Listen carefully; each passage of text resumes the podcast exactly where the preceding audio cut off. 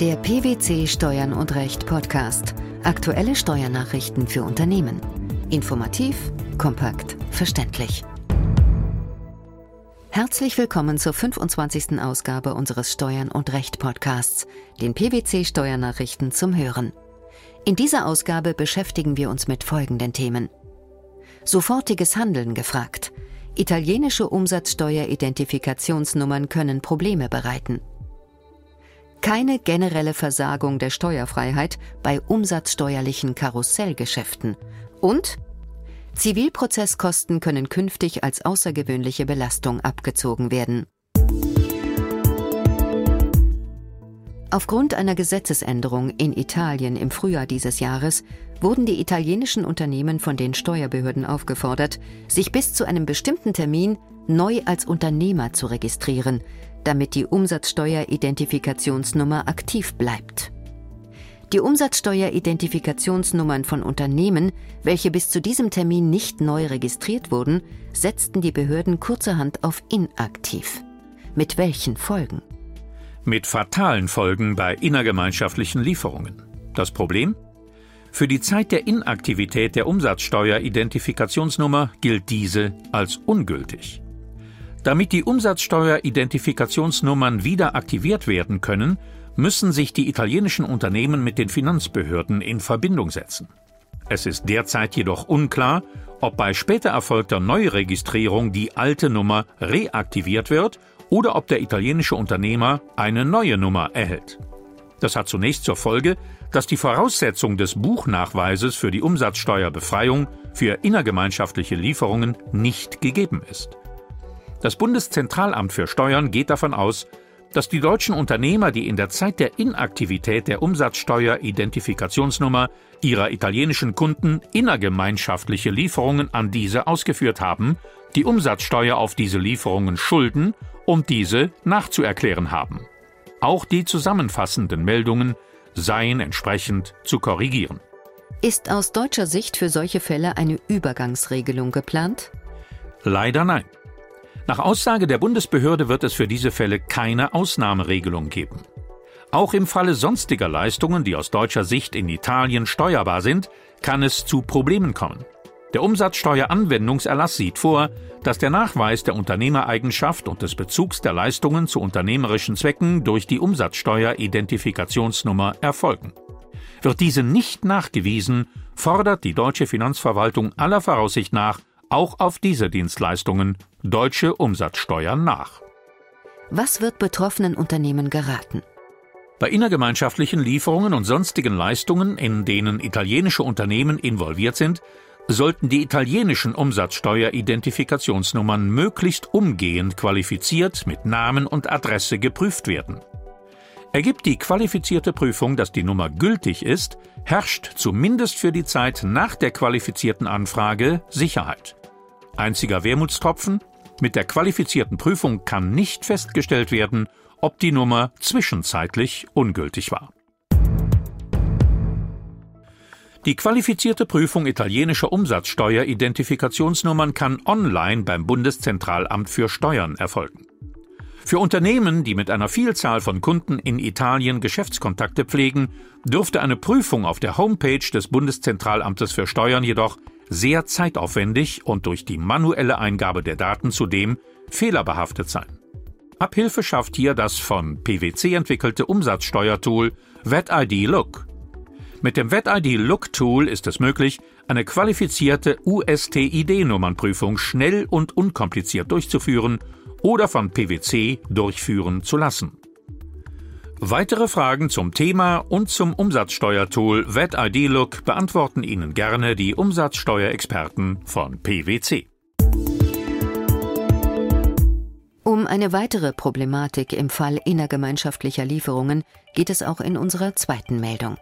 Grundsätzlich gilt, dass innergemeinschaftliche Lieferungen nicht umsatzsteuerfrei sind, wenn der Unternehmer die Identität seines Abnehmers bewusst verschleiert, um diesem die Hinterziehung der geschuldeten Umsatzsteuer zu ermöglichen.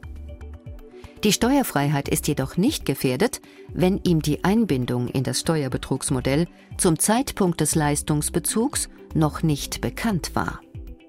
In zwei Urteilen hat sich der Bundesfinanzhof aktuell zu Zweifelsfragen bei innergemeinschaftlichen Lieferungen an Unternehmer in andere Mitgliedstaaten geäußert.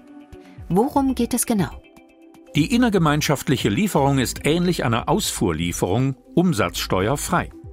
Korrespondierend dazu muss im Bestimmungsmitgliedstaat ein innergemeinschaftlicher Erwerb versteuert werden. Steuerfreiheit und Erwerbsbesteuerung dienen dazu, die Besteuerungskompetenz vom Liefer auf den Bestimmungsmitgliedstaat, also den Endverbraucher, zu verlagern. Aufgrund der personenbezogenen Voraussetzungen setzt die Steuerfreiheit voraus, dass der Unternehmer nachweist, wer Abnehmer seiner Lieferung ist. Dieses Besteuerungssystem ist somit betrugsanfällig, da der Warenverkehr mit den Mitgliedstaaten der EU anders als der Warenverkehr mit Drittstaaten keiner zollrechtlichen Grenzkontrolle unterliegt. In dem Verfahren vor dem BfH ging es um Mobiltelefone, die eine deutsche Aktiengesellschaft von anderen inländischen Gesellschaften bezogen und sodann an Firmen in Österreich und Italien geliefert hatte.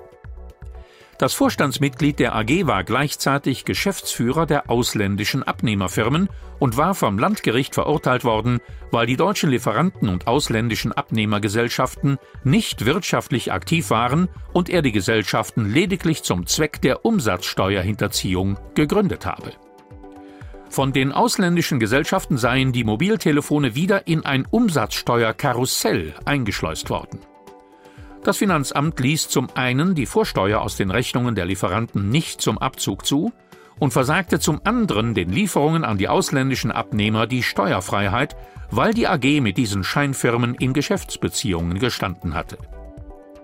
Auch das Finanzgericht war der Meinung, dass allein die Einbindung in ein Umsatzsteuerkarussell bereits zur Steuerpflicht der innergemeinschaftlichen Lieferungen führe, da der Abnehmer insofern nicht zutreffend bezeichnet worden sei und es sich um Vorgänge handelte, die zum Zweck der Umsatzsteuerhinterziehung stattgefunden hätten. Ähnlich wie beim Vorsteuerabzug setze die Steuerfreiheit für die innergemeinschaftliche Lieferung nämlich voraus, dass der tatsächliche Abnehmer und nicht ein zu Betrugszwecken vorgeschobener Leistungsempfänger bezeichnet werde. Dieser Auffassung trat der Bundesfinanzhof etwas differenzierter entgegen. Inwiefern? Werden in einer Kette von Umsatzgeschäften tatsächlich Lieferungen ausgeführt, kann diesen im Regelfall erst aufgrund einer Täuschung über die Identität des Abnehmers die Steuerfreiheit versagt werden. Dies war im vorliegenden Fall jedoch nicht eindeutig. Es kommt entscheidend darauf an, wann das Vorstandsmitglied und damit die AG Kenntnis von ihrer Einbindung in das Steuerbetrugsmodell ihrer Lieferanten und der Hinterziehungsabsicht der Abnehmer erlangt hat war dies erst nach dem Leistungsbezug der Fall und können die für die Steuerfreiheit einer innergemeinschaftlichen Lieferung erforderlichen Nachweise erbracht werden, dürfe der Steuerbefreiung und auch dem Vorsteuerabzug der AG aus den von den deutschen Scheinfirmen bezogenen Lieferungen nichts entgegenstehen. Das Finanzgericht muss allerdings erst noch weitere Feststellungen zum Sachverhalt selbst treffen. Ärger mit dem Vermieter, Streit mit dem Arbeitgeber. Unzählige Auseinandersetzungen landen jedes Jahr auf deutschen Richtertischen. Die Kosten für diese Zivilprozesse können Steuerzahler nach einer Entscheidung des Bundesfinanzhofs künftig von der Steuer absetzen. Ein richterlicher Sinneswandel, denn bisher war ein steuerlicher Abzug als außergewöhnliche Belastung nur sehr eingeschränkt zulässig. Und nun? Welche Voraussetzungen müssen erfüllt sein? Um als außergewöhnliche Belastung abgezogen werden zu können, müssen die in Rede stehenden Aufwendungen unter anderem zwangsläufig erwachsen. Bisher wurden Prozesskosten nur dann als zwangsläufig und damit als unausweichlich erachtet, wenn auch das die Zahlungsverpflichtung verursachende Ereignis zwangsläufig erwachsen ist. In der Regel sei es, so die bisherige Rechtsprechung des Bundesfinanzhofs, immer der freien Entscheidung der Parteien überlassen, ob sie sich zur Durchsetzung oder zur Abwehr eines zivilrechtlichen Anspruchs einem Prozesskostenrisiko aussetzten.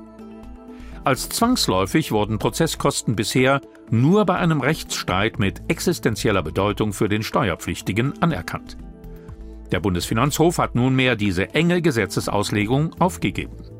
Zivilprozesskosten dürfen jetzt zumindest unabhängig vom Gegenstand des Prozesses als außergewöhnliche Belastung berücksichtigt werden.